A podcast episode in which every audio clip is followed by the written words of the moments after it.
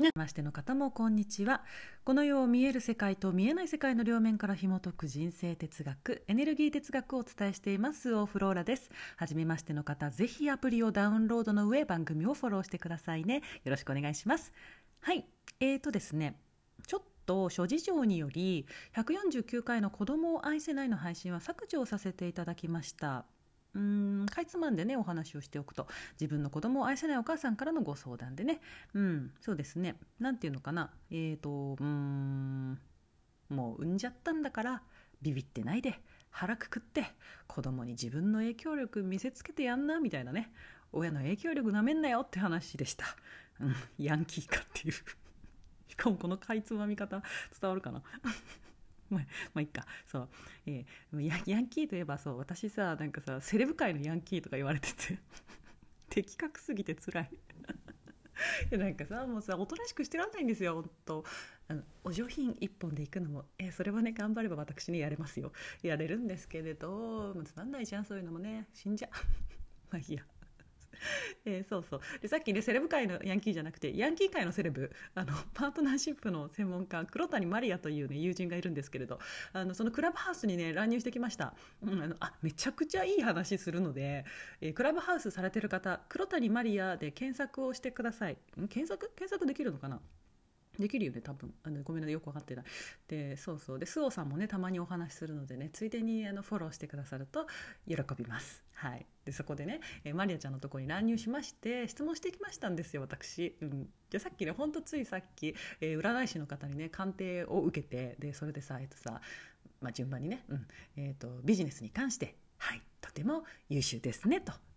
私なんかね仕事に関してはあの誰に見てもらってもあの特に何も何も指摘はされないあできる人ですねみたいなそんな感じです。はい、次、えーと、人間関係これは優しすぎますねみたいな。まあねこれもこれもなんか誰に見ら見てもらっても言われるんですよ。そう。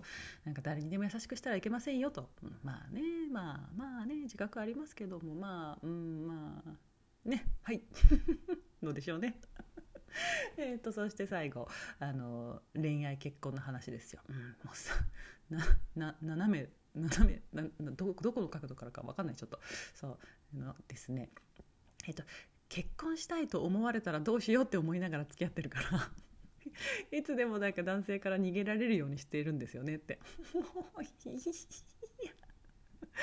そうでそれをさマリア氏に言うたわけですよ。そしたら答えが「ああそれはあのフローラ先生それは性癖ですね」って。性癖とかラジオトークで言っていいんかな。まあいいか。そう。だからもうね飽きるまで楽しんでくださいって。飽きるまで。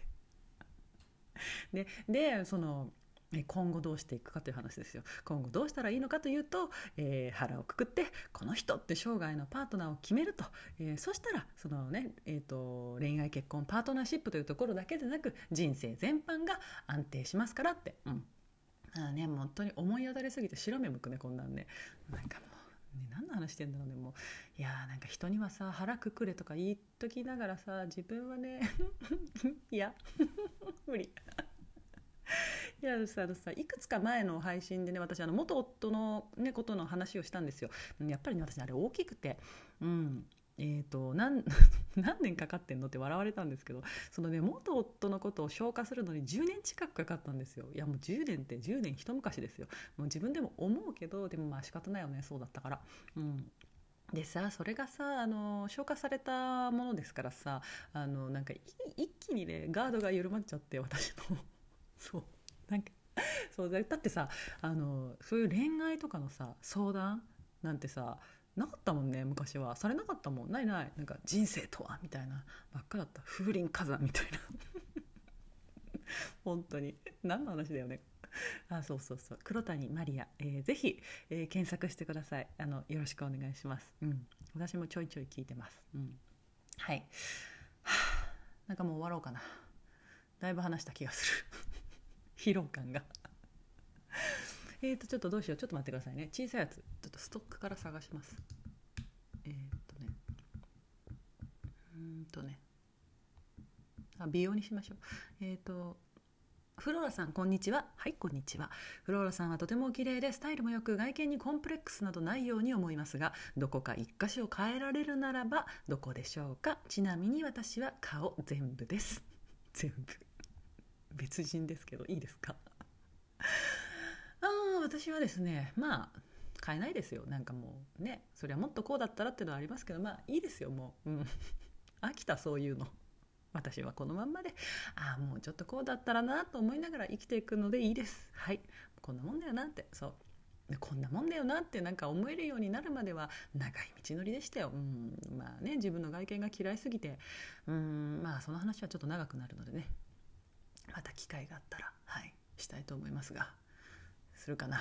分かんないけど。はいおしまい。あ今日マイクどうですか？あのいやもういろいろねマイク試してていや全然どれもこれも嫌なんですよ全然納得いくあれがなくてさなんかでもこだわり始めるとさちっちゃいさシーって音がさ、ね、きなんかどんどん気になるしもうどこまでどこまで何をどうなんだっていうなんか部屋も普通のね部屋で撮ってるから、まあ、限界はあるんでしょうけど、うん、コンデンサーマイク買いましてやっと箱から出してやってみましたがどうですか？いい感じですか？そうならいいんですけどね。